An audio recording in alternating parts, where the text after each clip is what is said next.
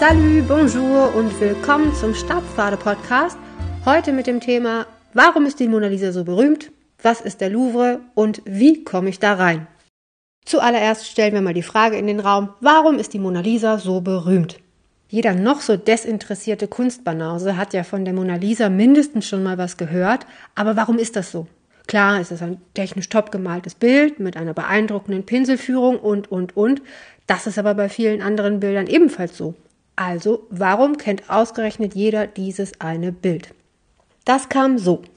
Leonardo da Vinci hat die Mona Lisa zwischen 1502 und 1506 vermutlich in Florenz gemalt. Das Bild ist gerade mal 77 mal 53 Zentimeter groß, also wirklich klein und heißt auf Italienisch La Gioconda, was übersetzt so viel heißt wie die heitere. Wer die Dame ist, steht nicht zu 100% fest, aber einer Theorie zufolge zeigt es die Florentinerin Lisa del Giocondo und der deutsche Name Mona Lisa ist vermutlich einfach ein Übersetzungsfehler. Auf Italienisch wurde das Gemälde nämlich auch Madonna Lisa genannt, also Frau Lisa oder auch Mona Lisa und über die Jahrhunderte hinweg ist daraus irgendwie im Deutschen Mona Lisa geworden. Das Bild war über die Jahrhunderte viel unterwegs, hing eine Weile in Napoleons Schlafzimmer und kam irgendwann im Louvre in Paris an.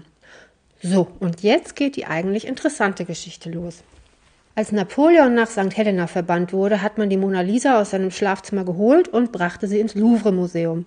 Da war das Gemälde dann seit Mitte des 19. Jahrhunderts schon ausgestellt. Aber am 21. August 1911 war die Mona Lisa plötzlich weg.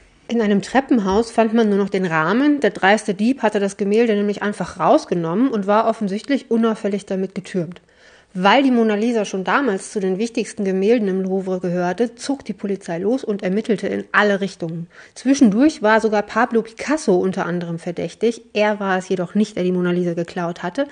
Ganz unschuldig war Picasso aber auch nicht. Bei der Durchsuchung seiner Pariser Wohnung hat die Polizei nämlich diverse kleinere Statuen gefunden, auf denen kleine Schildchen mit der Aufschrift Property of Louvre angebracht waren. Aber zurück zur Mona Lisa, die blieb verschwunden.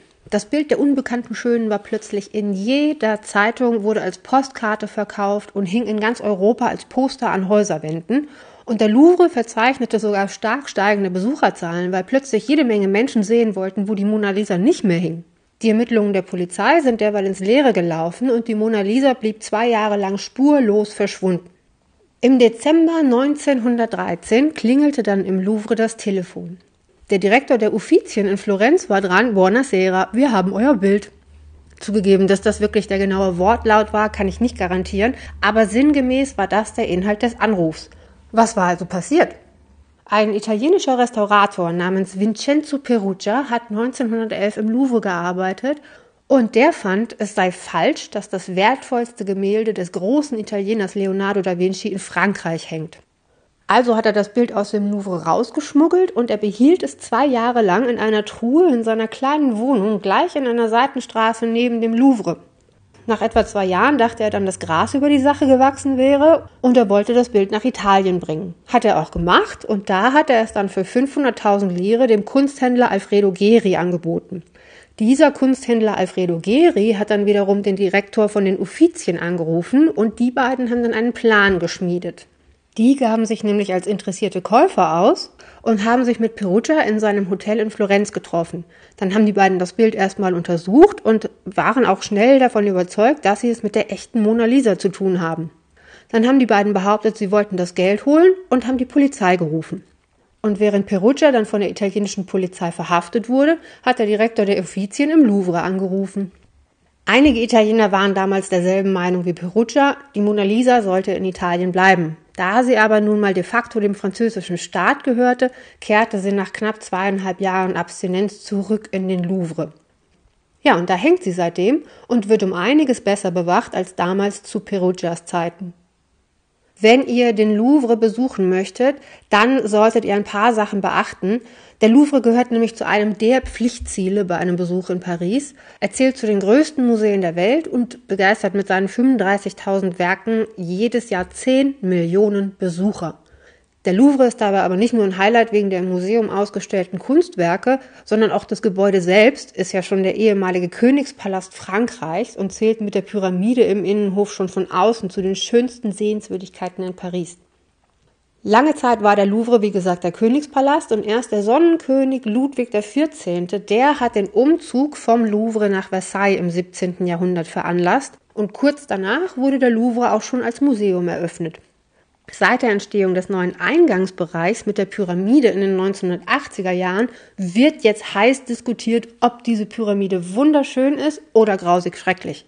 Die umstrittene Glaspyramide im Innenhof bildet heute den Eingang zum Louvre Museum und mit dem erhabenen Gebäude mit den Ursprüngen im 12. Jahrhundert und der modernen Glaspyramide in der Mitte treffen tatsächlich architektonische Welten aufeinander. Wegzudenken ist die Pyramide aus dem Pariser Stadtbild aber sicher nicht mehr. Die Glaspyramide zählt heute zu den Wahrzeichen und beliebtesten Sehenswürdigkeiten in der französischen Hauptstadt. Macht euch am besten selbst ein Bild davon. Im Innenhof des Louvre gibt es ein Café und da kann man einen Kaffee oder Aperitif schlürfen ganz hervorragend diskutieren, ob die Pyramide jetzt ins Bild passt oder nicht. Aber zurück zum Thema Museumsbesuch. Ein Besuch im Louvre Museum solltet ihr im Voraus planen. Etwa 10 Millionen Besucher jährlich heißt nämlich auch, dass etwa 32.000 Menschen an jedem Öffnungstag in den Louvre strömen. Generell kann man ganz einfach festhalten, an normalen Wochentagen ist im Louvre weniger los als am Wochenende oder an Feiertagen. Falls ihr um Wochenende und Feiertage aber nicht herumkommt, dann stellt euch besser auf ein wenig Wartezeit ein.